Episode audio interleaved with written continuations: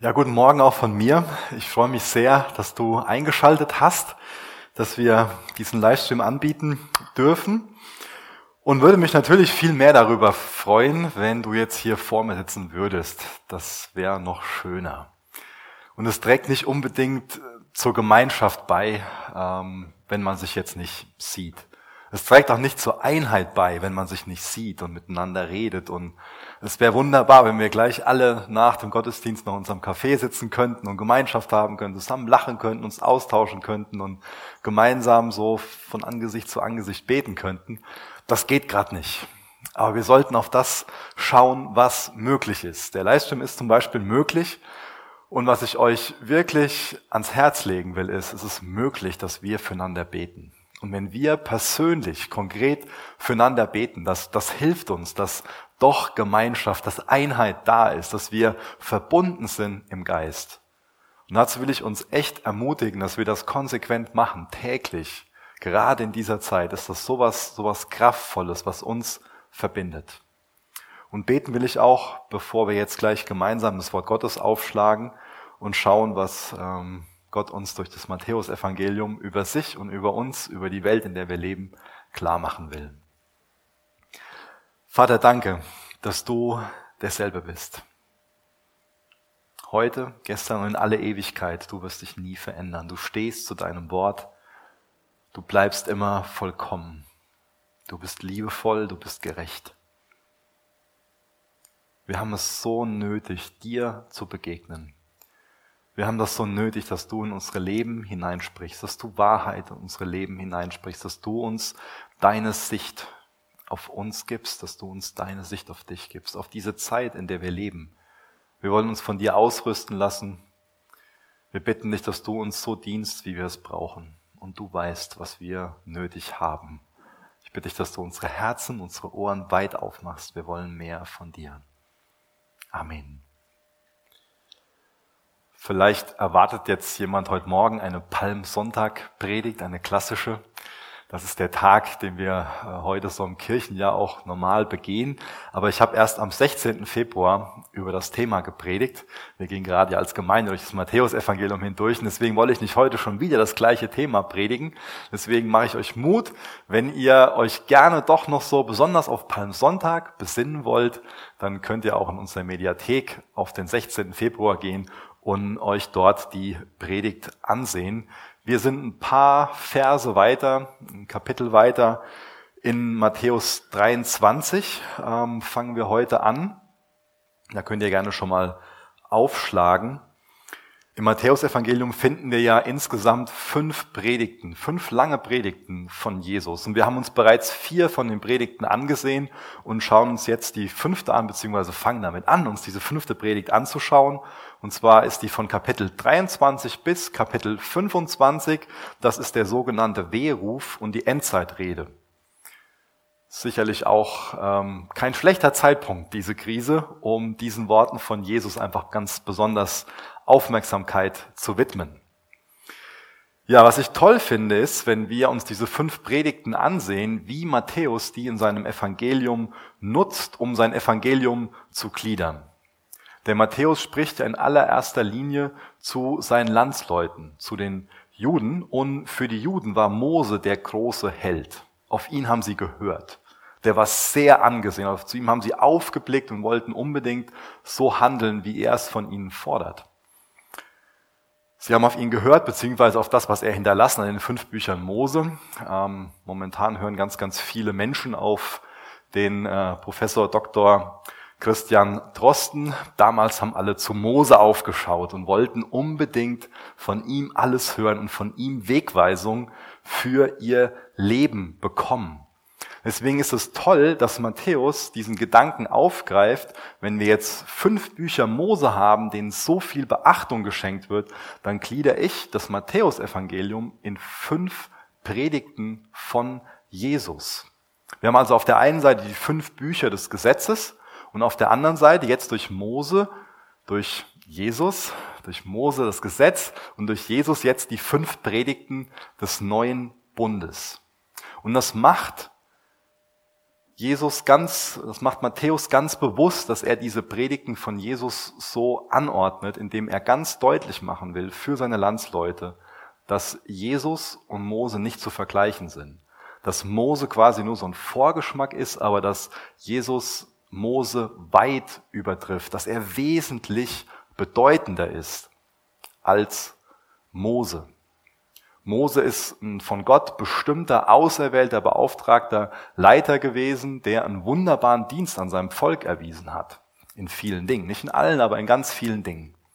Er hat sie aus Ägypten, aus der Sklaverei herausgeführt durch die Wüste, schlussendlich bis zum Jordan. Und er konnte nicht wegen seinem eigenen Ungehorsam mit dem Volk ins verheißene Land gehen. Und das alles ist so ein Vorschatten auf das, was Jesus für uns im wirklichen Sinn tun wird. Jesus befreit uns aus Ägypten, aus der Sklaverei, aus der Schuld von unserer Sünde. Er führt uns durch die Wüste, auch durch solche Wüstenzeiten, durch so Krisenzeiten wie jetzt. Und er führt uns nicht nur bis zum Jordan, sondern er führt uns durch den Jordan hindurch, was auch ein Bild für die Taufe sein kann, dass wir uns mit Jesus identifizieren, dass wir Jesus im Glauben annehmen und mit hinein ins wirkliche verheißene Land, nicht nur in ein schönes Leben hier auf der Erde, sondern in ein himmlisches Leben. Das ist die Art und Weise von dem Matthäus aufzuzeigen, dass Jesus so viel bedeutender ist als Mose. Diese fünfte Predigt, die wir uns jetzt anschauen, Matthäus 23, die ist auch so ein Gegengewicht zur Bergpredigt. Das sind Worte, die, als Jesus sie ausgesprochen hat, er auf die Zukunft bezogen hat und er warnt uns vor dem, was kommen wird. Es ist seine letzte öffentliche Ansprache vor seiner Kreuzigung. Und es ist eine sehr vernichtende Anklage gegen falsche Frömmigkeit. Was mich aber ermutigt ist, dass Jesus nicht nur diesen Missstand anprangert, sondern er ist gerade auf dem Weg, so das ganze Ausmaß des Bösen der Welt auf sich zu nehmen. Auch das Böse, auch die Bosheit, die er jetzt in diesen Kapiteln anprangert. Bevor wir jetzt aber in den Text gehen, nach Matthäus 23, ab Vers 1 bis Vers 12, das ist so der Hauptpredigtext von heute, lese ich nochmal die letzten Verse aus Matthäus 22, ab Vers 41 vor. Die hat der Hermann aus Zeitgründen der letzten Woche ausgelassen.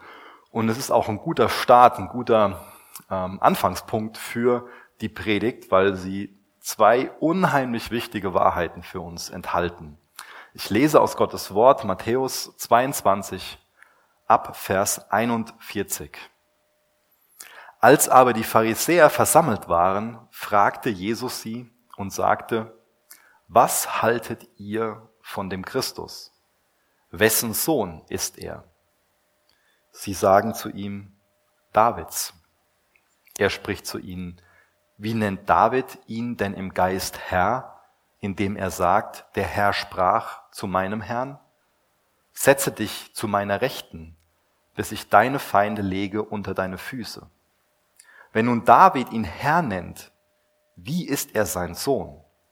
Und niemand konnte ihm ein Wort antworten, noch wagte jemand von dem Tag an, ihn weiter zu befragen. Ja, das ist eine gute Frage, die Jesus hier stellt. Wie kann es denn sein, dass in den Psalmen der König David von dem Messias, von dem Christus spricht, also von demjenigen, der der Gesalbte des Herrn ist, von dem rechtmäßigen König, der schlussendlich Israel und die ganze Welt befreien wird? Wie kann es sein, dass König David von diesem Messias in den Psalmen spricht, ihn gleichzeitig als seinen Sohn bezeichnet aber auch als seinen Herrn bezeichnet. Wie kann das sein? Wie kann der Messias also ein Sohn, ein Nachfahre von David sein und gleichzeitig über ihm stehen? Denn ein Sohn steht im Normalfall unter seinem Vater. Wer ist also der Nachfahre von David und wer ist gleichzeitig der Herr von David? Diese Person steht leibhaftig vor ihnen. Jesus ist vollkommen Mensch. Er ist Davids Nachfahre. Aber er ist auch vollkommen Gott. Er ist Davids Herr. der schon existierte und schon über ihm stand, als David 1000 Jahre vorher in Jerusalem regierte. Das sind zwei unheimlich wichtige Facetten über Jesus, die wir nicht vergessen sollten, die wir auch beide nicht vernachlässigen sollten, dass Jesus vollkommen Mensch und vollkommen Gott ist. Wirklich Mensch und wirklich Gott. Das ist so wichtig, weil nur dann, wenn Jesus wirklich Mensch und wirklich Gott ist, er auch wirklich unser Retter sein kann. Die Bibel lehrt, dass es so etwas gibt, was sich Erbsünde nennt. Das bedeutet, dass jeder einzelne Mensch quasi das Erbe der Sünde auf sich hat, von Geburt an Sünder schuldig ist, getrennt von Gott ist. Wenn also Jesus jetzt nur Mensch wäre und nicht Gott wäre, dann wäre die Erbsünde auf ihm. Aber er ist von einer Jungfrau geboren. Er ist Gott und er ist Mensch. Er ist nicht von der Erbsünde befleckt. Und dadurch kann er für uns ein vollkommenes Opfer bringen. Also nur wenn er Gott ist, kann er für uns ein vollkommenes Opfer bringen, an unserer Stelle. Wir nennen das stellvertretendes Sühneopfer. Er hat unsere Schuld gesühnt, an unserer Stadt. Aber wenn er befleckt wäre von Sünde, hätte er nicht stellvertretend Opfer bringen können. Und wenn er kein Mensch wäre, hätte er nicht den Platz von uns Menschen einnehmen können. Und deswegen ist es so wichtig, dass wir keines von den beiden Facetten vernachlässigen. Er ist wirklich Mensch und wirklich Gott und wirklich Retter. Teilst du diesen Glauben? Wer ist Jesus für dich persönlich? Hast du Jesus wirklich als deinen persönlichen Erlöser angenommen? Jesus hat den Preis bezahlt, der bezahlt werden muss, um unsere Schuld, die uns von Gott trennt, zu sühnen, um sie wegzunehmen. Er ist für deine Scham am Kreuz gestorben. Auch für deine Sorgen, für deine Zweifel, für deine Ängste. Vertraust du persönlich Jesu Opfer am Kreuz? Das ist auch übrigens eine gute Stelle, die man mit Personen lesen kann, die zu einer Sekte gehören. Also bei vielen Sekten ist es so, dass sie sagen, ja, Jesus ist Mensch, aber Gott, hm, Jesus war nicht Gott. Zum Beispiel ist das ein Glaube, den die Zeugen Jehovas ähm, haben.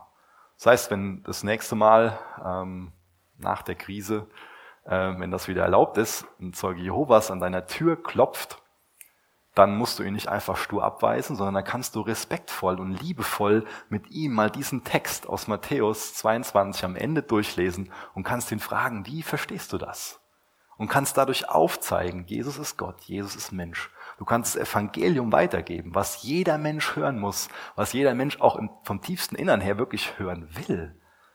Weil das allein ist das Leben, das allein ist, ist die Vergebung, die, die Freiheit in Christus. Das braucht jeder.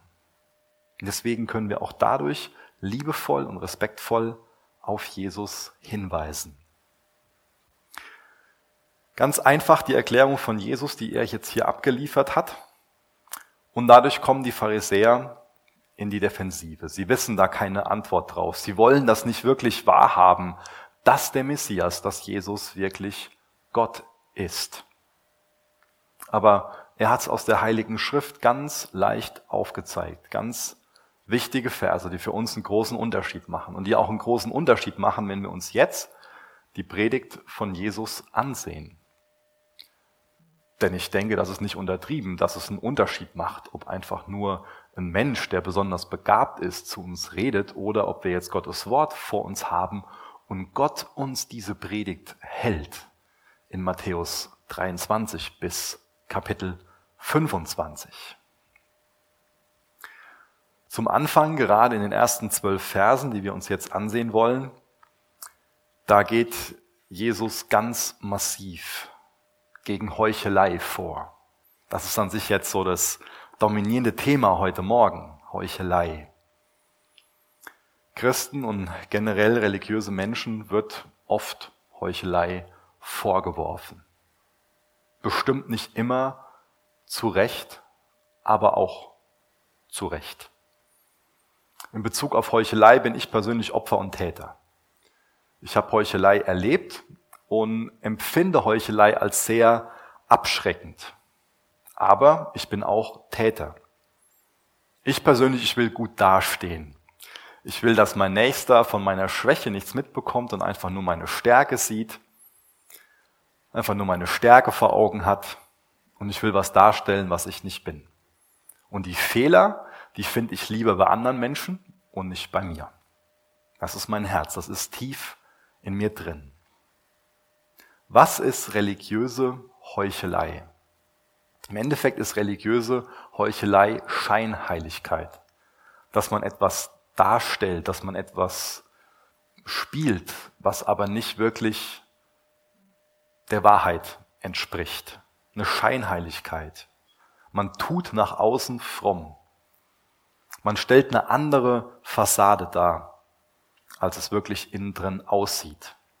Ein Heuchler ist also jemand, der ein Doppelleben führt. Jemand, der eine Maske trägt. Trifft das vielleicht auf dich zu?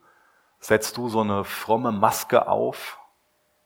Dann, wenn du mit Christen zusammen bist, dann tust du ganz fromm. Dann, wenn du einen Gottesdienst besuchst, wenn du unter frommen Menschen bist, dann tust du ganz fromm, aber unter der Woche auf der Arbeit oder wo du auch immer sonst so bist, sieht's ganz anders aus.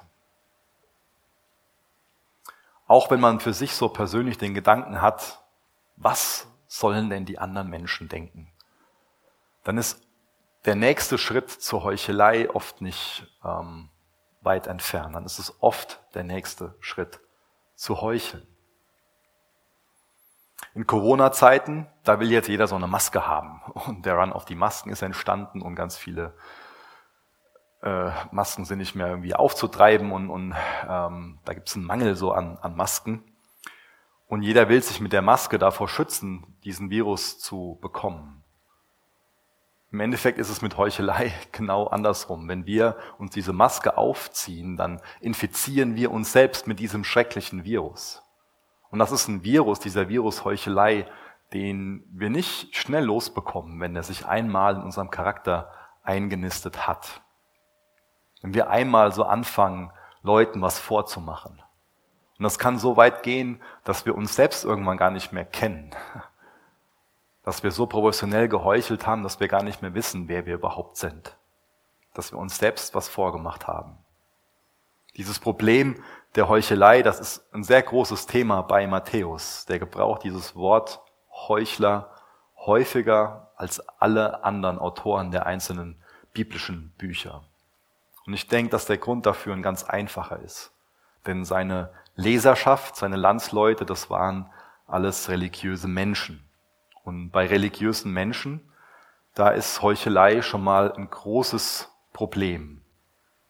Ein Glaube, der dann nur aus Worten besteht, nur auf Äußerlichkeiten basiert. Ein Glaube, der sich über andere stellen will. Und dann Religion als Mittel zum Zweck, um sich zu profilieren, um sich selbst darzustellen und zu zeigen, ich bin gerechter, ich bin besser als ihr. Aber Heuchelei gibt es nicht nur bei religiösen Menschen, sondern auch bei nicht religiösen Menschen. Wenn jemand jetzt so nach außen vorgibt, glücklich und erfüllt und stark, unabhängig zufrieden zu sein, es aber in ihm drin ganz anders aussieht.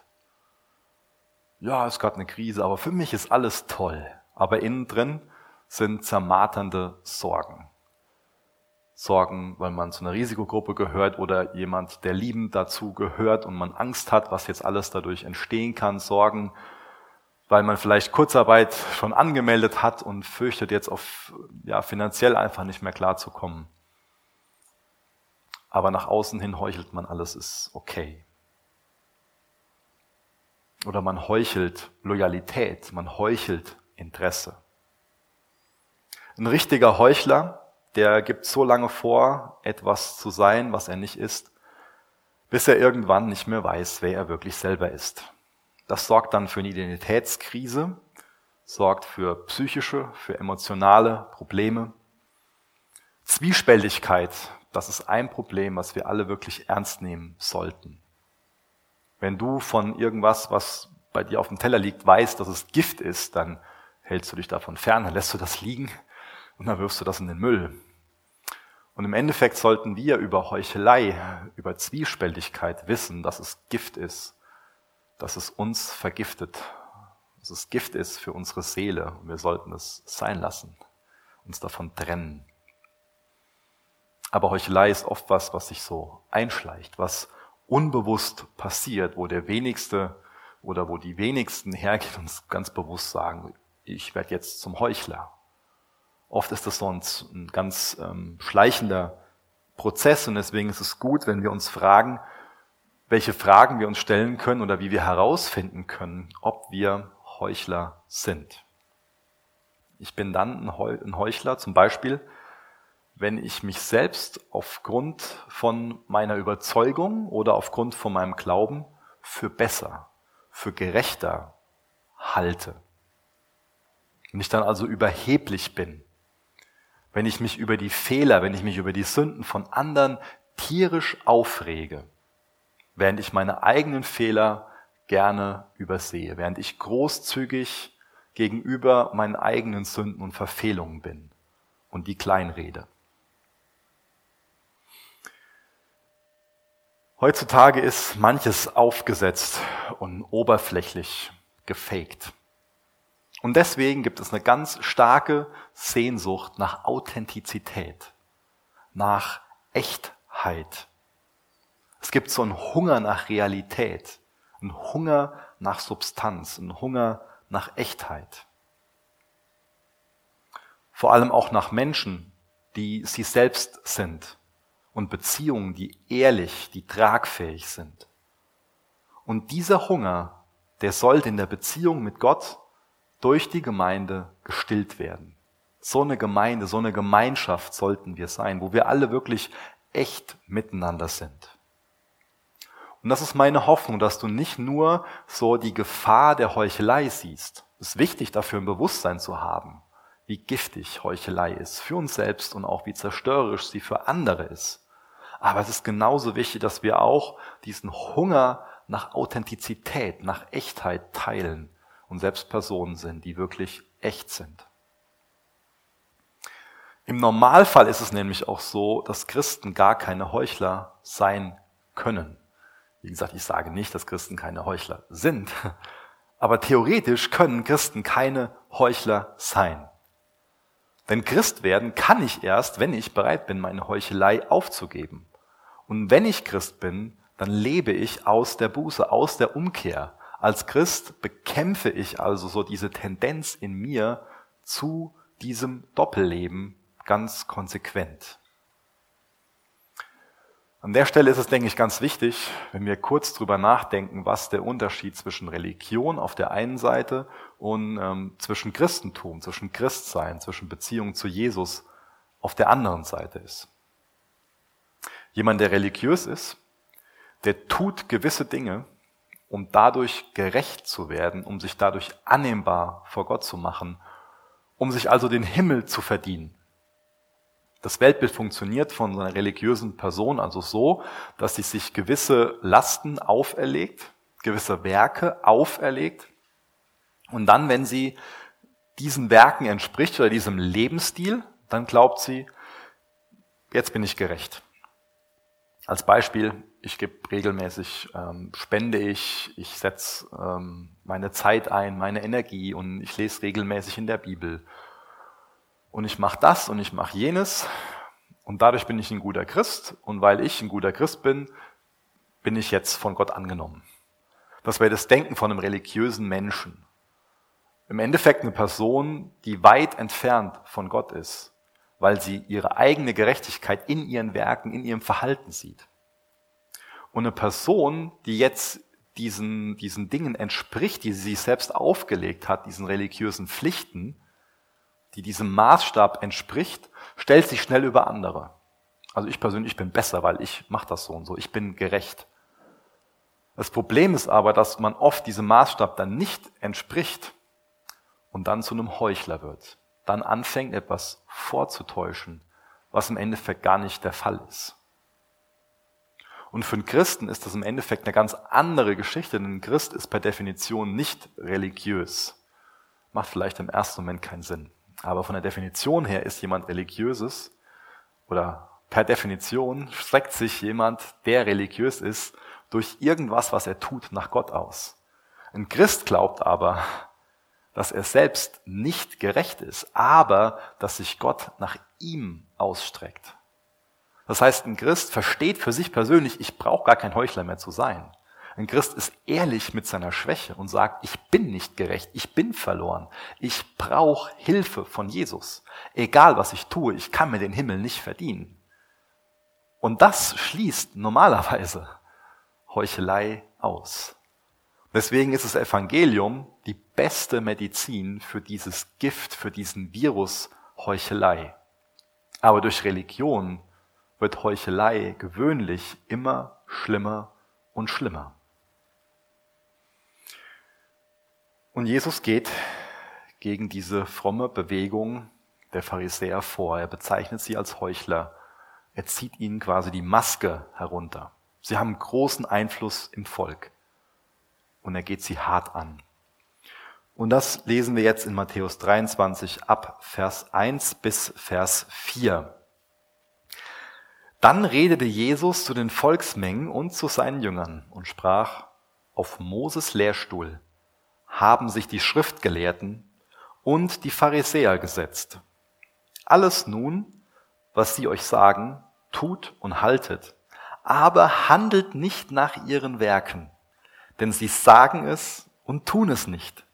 Sie binden aber schwere und schwer zu tragende Lasten zusammen und legen sie auf die Schultern der Menschen. Sie selbst aber wollen sie nicht mit ihrem Finger bewegen. Das sind deutliche Worte, die dem bestimmt keine Freude gemacht haben, sondern die sehr konfrontierend sind. Die Pharisäer und die Schriftgelehrten, die haben sich also auf diesen Lehrstuhl von Moses gesetzt. Das heißt, sie haben dem Volk die Bibel und den Glauben erklärt. Sie waren die Lehrer des Volkes. Und Jesus geriet relativ regelmäßig, sehr heftig mit ihnen aneinander. Jesus betrachtet die Pharisäer aber als solche, die nicht fern vom Reich Gottes sind. Lesen wir zum Beispiel in Markus 12, Vers 34. Und deswegen spricht er sie an. Er will ihnen nicht einfach ein schlechtes Gewissen um des schlechten Gewissens willen machen. Er will sie nicht einfach konfrontieren, weil er gerade mal irgendwie Stress hat und mal was ablassen will, sondern er konfrontiert sie mit der Wirklichkeit, um ihnen zu zeigen, wie gut die Nachricht des Evangeliums ist. Er will sie für sich gewinnen. Er will ihnen helfen zu erkennen, dass sie solche Heuchler sind und will sie frei machen. Er will sie retten. Das ist die Motivation von Jesus. Das sollten wir dabei immer im Hinterkopf haben, wenn wir diese Worte von Jesus lesen, die uns vielleicht schon mal harsch oder vielleicht auch übertrieben erscheinen. Aber Jesus spricht diese Worte in ihre Leben, weil er will, dass jeder Mensch zur Erkenntnis der Wahrheit kommt und sich retten lässt. Jesus entlarvt, dass die Pharisäer und Schriftgelehrten Heuchler sind. Die reden, legen anderen große Lasten auf, aber sie selbst setzen das nicht um. Und er fordert trotzdem von denjenigen, die von ihnen hören, dass sie ihren Worten Folge leisten sollen. Die Jünger sollen tun, was sie sagen, wenn das, was die Pharisäer und Schriftgelehrten sagen, die Gebote Gottes sind. Das finde ich erstaunlich. Das finde ich auch herausfordernd, aber ich denke, auch davon ist die Anwendung klar. Selbst wenn diejenigen, die dir die Bibel, die dir den Glauben erklären, darin versagen, gute Vorbilder zu sein, sollst du doch auf das hören, was sie aus Gottes Wort weitergeben, was sie aus Gottes Wort erklären. Das widerstrebt uns zwar, aber das ist eine Art und Weise, wie wir Gott und die Wahrheit ernster nehmen können als seine Vertreter. Und dadurch zeigt das dann große Reife und auch Größe. Jesus nennt hier verschiedene Punkte, die er an ihnen kritisiert, wie er diese Heuchelei enttarnt. Sie machen es anderen schwer, aber sie machen selbst keinen Finger krumm. Die Ansprüche an die Gläubigen, die waren sehr hoch. Ihre Lehre, die war entmutigend, die war belastend, die war erdrückend für sie. Aber mit sich selbst hatten sie große Nachsicht. Sie gaben den Menschen Gesetze, unter denen sie sehr litten, die gehen mit anderen strenger um als mit sich selber. Im Endeffekt sind sie religiöse Diktatoren und keine Hirten nach dem Herz Jesu. Und das ist auch ein Vorwurf gegen religiöse Führer heute. Ähm, auch das ist eine Sache, die heute passieren kann. Auch das kann heute auf viele Leiter zutreffen. Manch einer predigt so, als ob das Wesen des Evangeliums, das Wesen des Christentums darin besteht, so eine Reihe von belastenden Regeln einzuhalten, die man befolgen muss. Aber Christsein bedeutet eine Beziehung zu Jesus zu haben, sich retten zu lassen, im Bewusstsein zu wachsen, wie sehr Jesus einen liebt. Jesus fängt dieses Werk an. Er ist derjenige, der uns ein neues Herz gibt. Nicht wir sind diejenigen, die irgendwie was verdienen, sondern Jesus ist unsere Gerechtigkeit. Eine ganz andere Ebene. Wir lesen mal die nächsten Verse, Vers 5 bis Vers 10. Und alles, was sie tun, tun sie nur, um die Leute zu beeindrucken. Sie machen ihre Gebetsriemen besonders breit und die Quasten ihrer Gewänder besonders lang. Bei Festessen nehmen sie die Ehrenplätze für sich in Anspruch und in den Synagogen die vordersten Sitze. Sie haben es gern, wenn man sie auf der Straße ehrfurchtsvoll grüßt und wenn die Leute sie mit Rabbi anreden. Ihr aber sollt euch nicht Rabbi nennen lassen, denn nur einer ist euer Meister und ihr alle seid Brüder. Auch sollt ihr niemand hier auf der Erde Vater nennen, denn nur einer ist euer Vater, der Vater im Himmel. Ihr sollt euch auch nicht Lehrer nennen lassen, denn nur einer ist euer Lehrer, Christus. Wir haben jetzt da in Vers 5 gelesen, dass die einfach nur Menschen beeindrucken wollen. Ihre Motivation ist, dass sie Aufmerksamkeit auf sich ziehen wollen. Sie wollen angesehen sein. Sie wollen gefeiert werden. Und deswegen leben sie ihren Glauben so, deswegen leben sie ihre Frömmigkeit so, dass andere das auch von ihrem Äußeren her wahrnehmen. Sie wollen besonders fromm rüberkommen. Deswegen trugen die so kleine Lederkästchen mit winzigen Schriftrollen, so Schriftzeichen drauf und Lederriemen am, am Arm ähm, und auch ähm, am Kopf. In dem Glauben, dass die Bibel sie dazu auffordert. Wen das interessiert, der kann das in 5. Mose nachlesen. 5. Mose 11 ab Vers 18 und 4. Mose 15 ab Vers 38. Ich glaube jedoch, dass man das in allererster Linie im übertragenen Sinne verstehen sollte.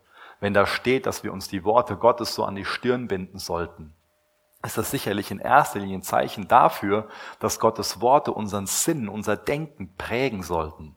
Unser Denken soll von Wahrheit, nicht von Falschheit und, und Lüge durchdrungen sein, sondern wir sollen Gottes Gedanken im Sinn haben.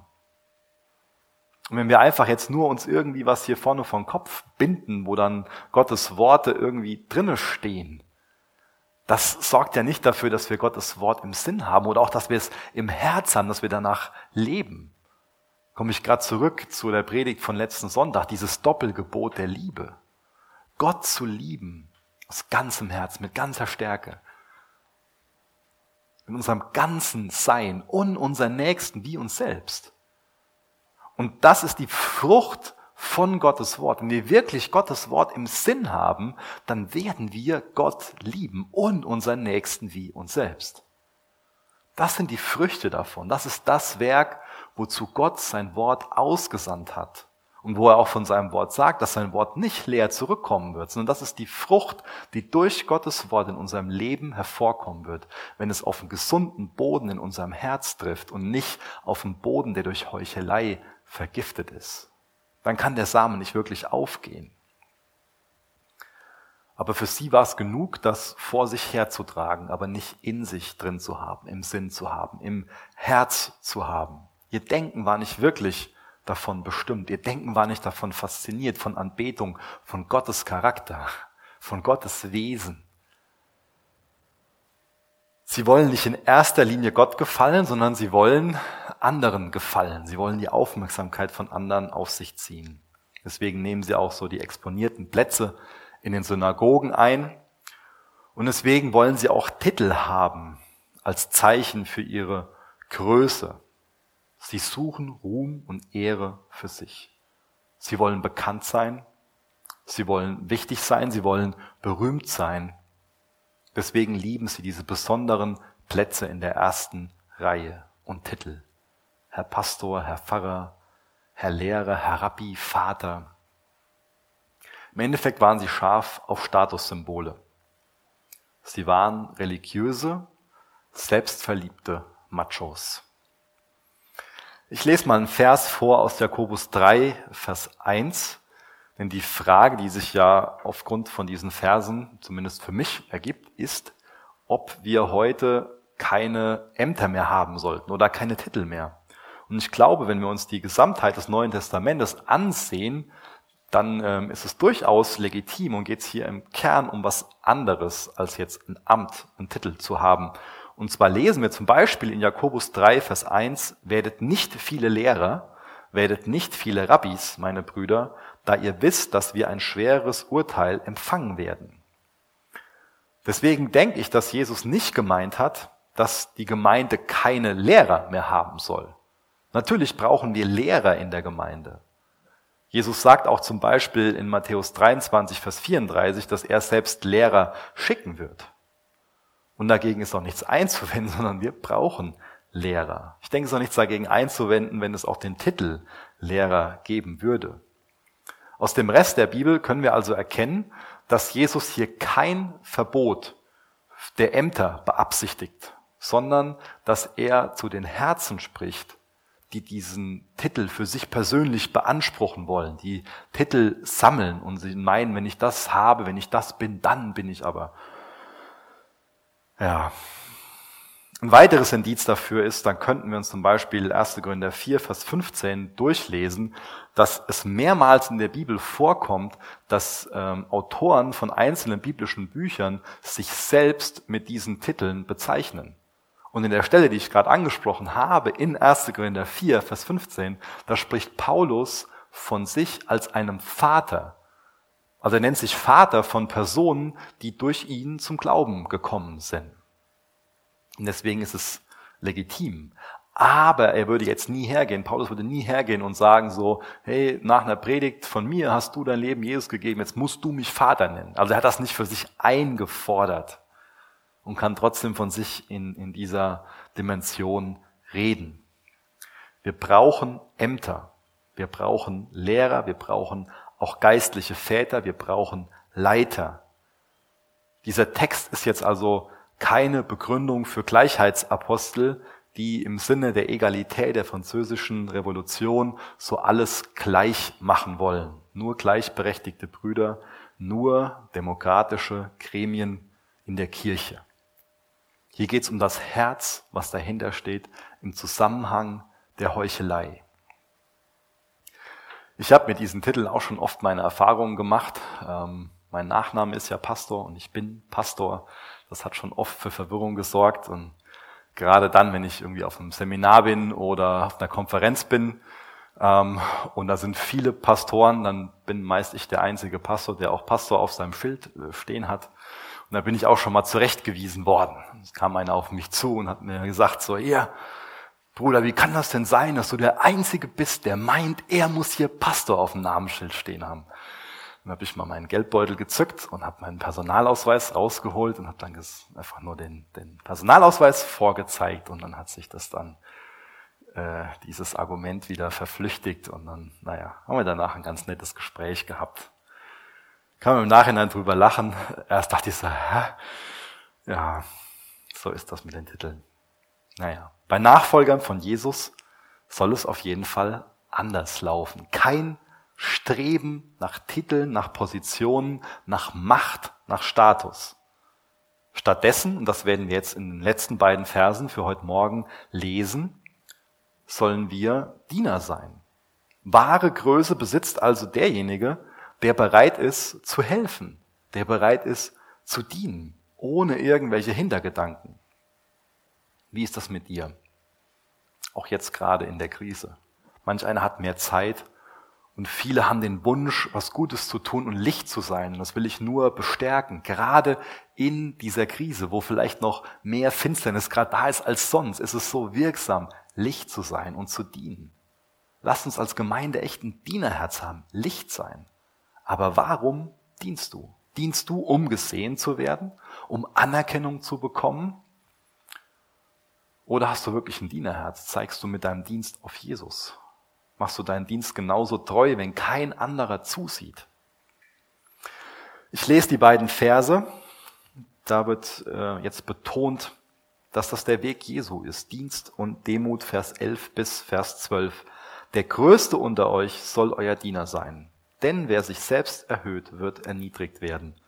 Und wer sich selbst erniedrigt, wird erhöht werden.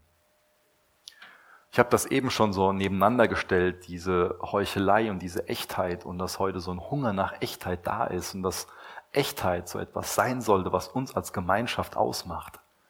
Am Ende von Jakobus lesen wir davon, dass wir auch einander unsere Schuld bekennen sollen. Hast du Geschwister an deiner Seite, wo du ehrlich bist, wo du deine Schuld bekennst? Das kann was sehr Reinigendes sein, was sehr Befreiendes sein sowas Gesundes. Und das sollte uns als Gemeinde ausmachen, als Gemeinschaft ausmachen, dass wir echt miteinander sind. Dass wir nicht wie Heuchler die Schuld voneinander verstecken und so tun, als ob alles gut ist. Jesus ist doch gerade aus dem Grund am Kreuz gestorben, weil nicht alles gut ist, weil ein Opfer gebracht werden muss. Deswegen brauchen wir nicht so zu tun, wenn wir uns auf ihn beziehen, wenn er doch unser Glaube ist. Dann sollten wir doch ein für alle Mal damit aufhören und dann sollte Echtheit eine Sache sein, die uns als Gemeinschaft wirklich kennzeichnet. Und hier haben wir jetzt von einer anderen Dimension gelesen, die uns als Gemeinschaft wirklich kennzeichnen sollte, dieses Dienerherz, dass wir dienen nicht, um gesehen zu werden, um uns zu profilieren, um uns selbst darzustellen, um zu zeigen, schaut mal, wie geistlich ich bin, schaut mal, wie fromm und heilig ich bin, wie gut ich bin.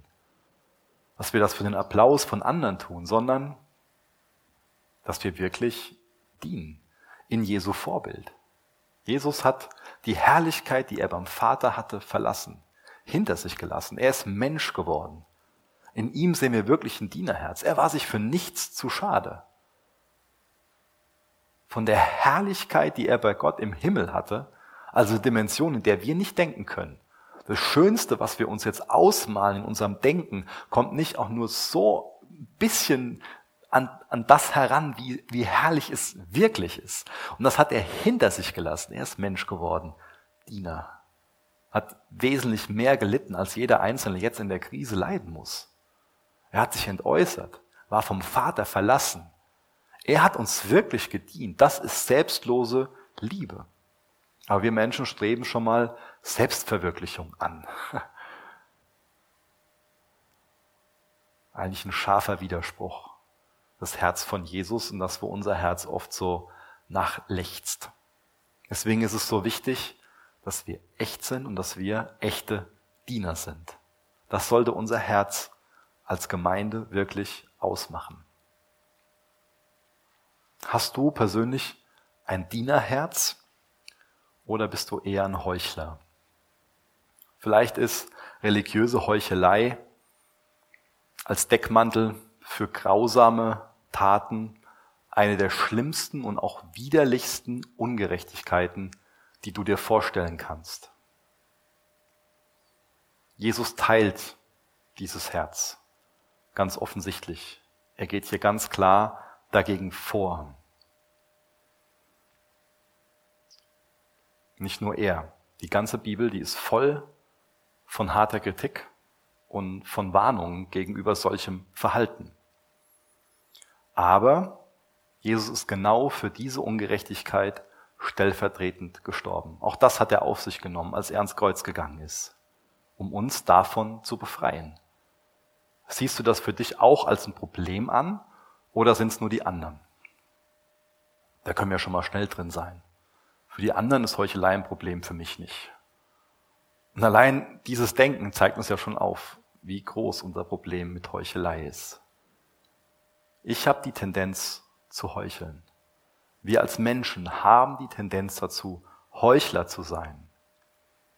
Wir leugnen unsere Probleme und stellen uns selbst dar. Wir kleiden uns alle gerne in einem Feigenblatt aus frommem Gerede und aus frommem Getue. Und deswegen noch drei Punkte zum Abschluss, was wir dagegen tun können. Der erste Punkt ist bekennen, eingestehen, zugeben. Das ist natürlich für einen Heuchler schwierig, etwas zuzugeben, einzugestehen, denn ein Heuchler will seine Fassade aufrechterhalten. Er will seine Fassade aufrechterhalten. Und das funktioniert am überzeugendsten, wenn man Lügen so lange lebt und erzählt, bis man sie selbst glaubt. Aber Gott sieht hinter unsere Maske. Gott sieht hinter unsere Fassade. Er liebt sogar Heuchler und stirbt für uns. Gib einfach zu, dass du ein Heuchler bist und steh dazu, dass du nicht besser bist als die Menschen, über die du dich stellen willst. Der nächste Schritt ist wirklich Buße tun. Also erst bekennen, eingestehen, zugeben. Der nächste Schritt ist Buße tun, umkehren. Das heißt, du hörst auf, diese Heuchelei als Teil von deinem Leben zu akzeptieren. Du hast es als Gefahr und als Problem benannt, diese Heuchelei. Jetzt musst du dagegen angehen. Deswegen wende dich immer wieder davon ab. Tu Buße davon, bekenne es, sag es Jesus und wende dich davon ab. Wenn ich meine Sünde nicht regelmäßig zugebe, wenn ich mich nicht regelmäßig von meiner Sünde abwende und die Mittel, die Gott zur Verfügung gestellt hat, in Anspruch nehme, dann werde ich immer neu zum Heuchler werden. Auch ich habe diese Tendenz zum Heucheln. Und als nächstes das Evangelium verstehen und glauben. Das Evangelium, das ist die christliche Botschaft, das ist keine Anleitung zur Religiosität. Religion führt immer zur Heuchelei. Aber das Evangelium, die gute Nachricht, steht im Kontrast dazu. Ein Christ ist per Definition nicht jemand, der denkt oder so tut, als wäre er etwas Besseres, sondern jemand, der erkannt hat, dass jemand anderes, dass Jesus stellvertretend für ihn sterben musste, dass er nicht gut genug ist. Also versucht ein Christ nicht religiös zu sein. Er versucht nicht Punkte bei Gott zu sammeln. Ein Christ weiß, dass er sein böses Herz höchstens mit Frömmigkeit verstecken, aber nicht verändern kann. Dieses neue Herz bekommen wir nur durch Jesus im Glauben.